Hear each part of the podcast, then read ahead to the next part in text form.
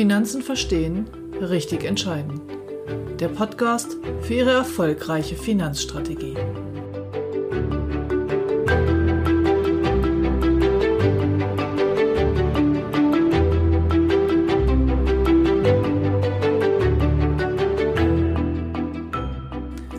Bewertungsfasten und was einen guten Berater so ausmacht.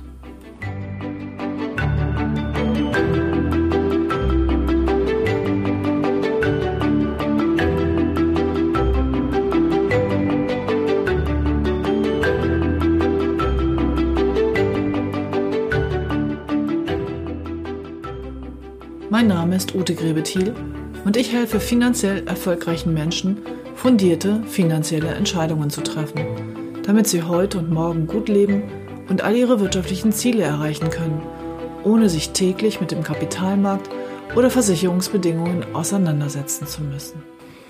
Hallo und herzlich willkommen in meinem Podcast Finanzen verstehen, richtig entscheiden.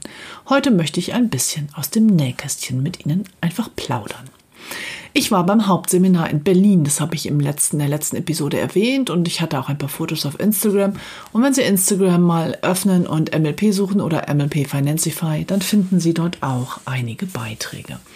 Was ist das Hauptseminar? Das Hauptseminar findet einmal im Jahr statt und da treffen sich alle Berater, also über 2000 Berater, organisiert zu einem großen Event.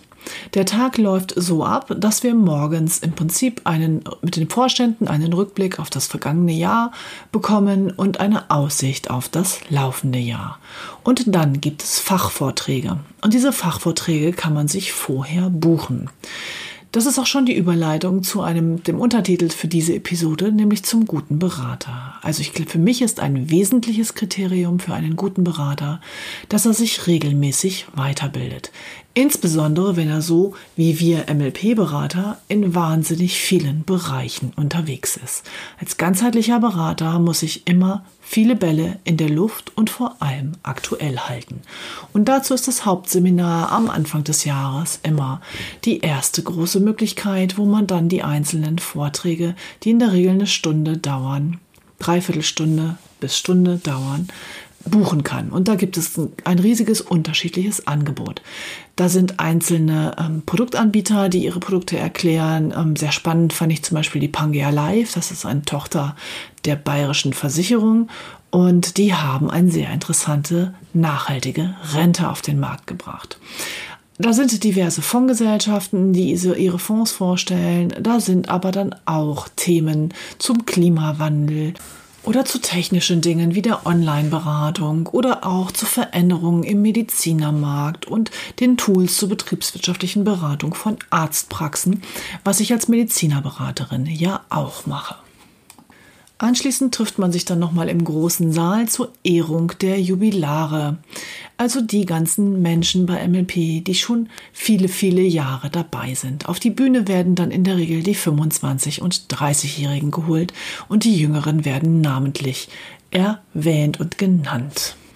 Parallel zu den Vorträgen gibt es dann noch eine große Halle, eine Messehalle, wo ganz, ganz viele Produktpartner Stände aufgebaut haben und man mit den Ansprechpartnern der einzelnen Partner mal direkt ins Gespräch kommen kann. Das sind ganz, ganz viele Versicherungsgesellschaften, Fondsgesellschaften, Immobilienanbieter, aber auch interne Abteilungen von MLP haben da einen Stand, zum Beispiel die Technikabteilung, die die Zukunft des Beraterplatzes immer schon mal mit Demo-Versionen dort aufzeigt, die Marketingabteilung, die, die ihre ganzen ähm, Materialien vorstellt und vor allem auch die CU, die Corporate University, die ihr Bildungsangebot dort so präsentiert, dass man relativ schnell sehen kann, was man sich dieses Jahr an weiteren Weiterbildungen dort aussuchen und buchen kann. Auf dem Hauptseminar wird viel Netzwerk betrieben. Man trifft die Kollegen aus den anderen Städten und Regionen, aus dem eigenen Jahrgang und Kollegen aus dem Innendienst, aus der Zentrale und eben auch von den Töchtern von MLP. Man quatscht, klönt, tauscht sich aus und abends gibt es dann eine große Party bis in die frühen Morgenstunden und kurz vor Mitternacht ein großes Highlight, die traditionelle Currywurst. Ja, dann haben wir schön gefeiert und getanzt und am Samstagmorgen zerstreuen sich dann wieder alle in alle Himmelsrichtungen und fahren nach Hause. Das war ein nettes Wochenende und ich wollte Sie mal dort mit hinnehmen. Für die Kollegen unter Ihnen, die meinen Podcast hören, damit Sie wissen, wie wir das bei MLP so machen und für die potenziellen Kunden da draußen, damit Sie wissen, dass wir Weiterbildung und Zusammenhalt im Unternehmen sehr groß schreiben.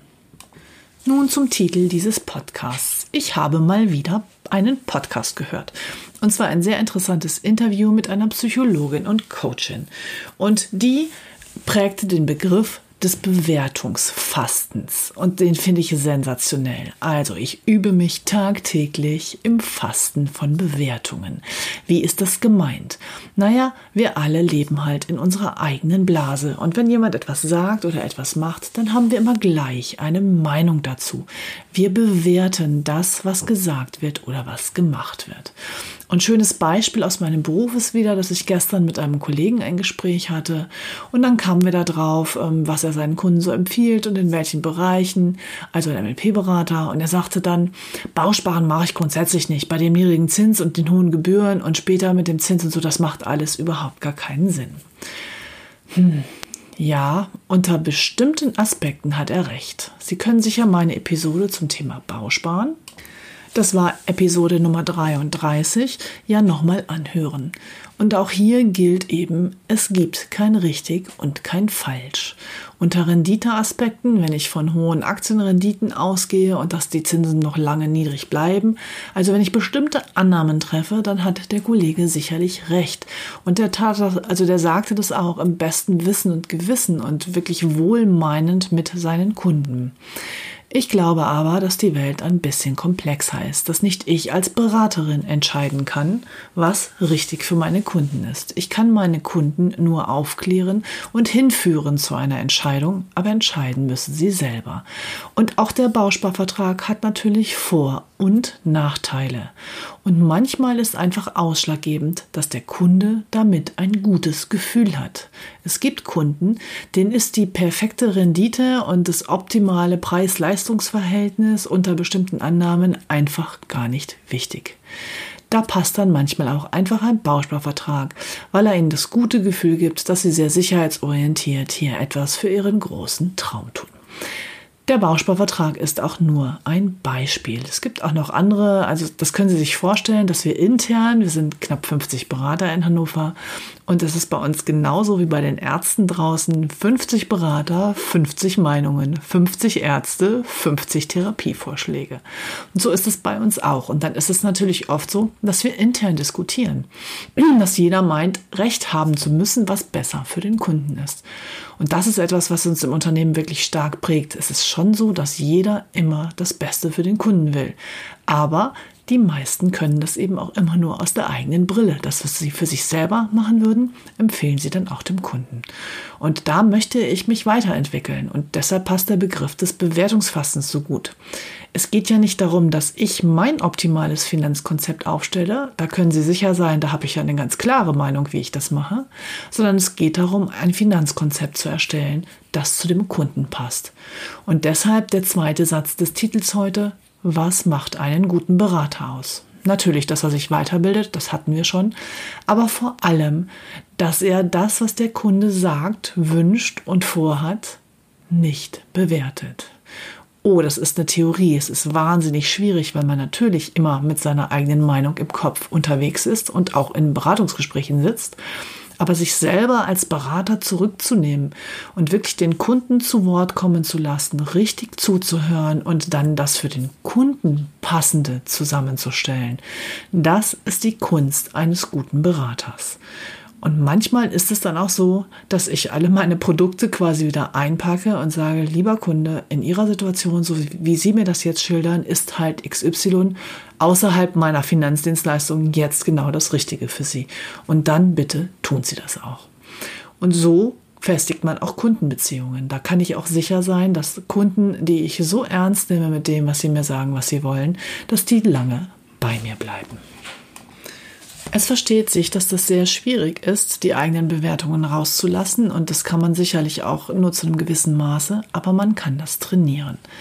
Und ich gebe Ihnen einfach mal die Aufgabe, achten Sie darauf, wenn jemand irgendetwas sagt, wo Sie denken, Gott, wie kann man das nur so machen?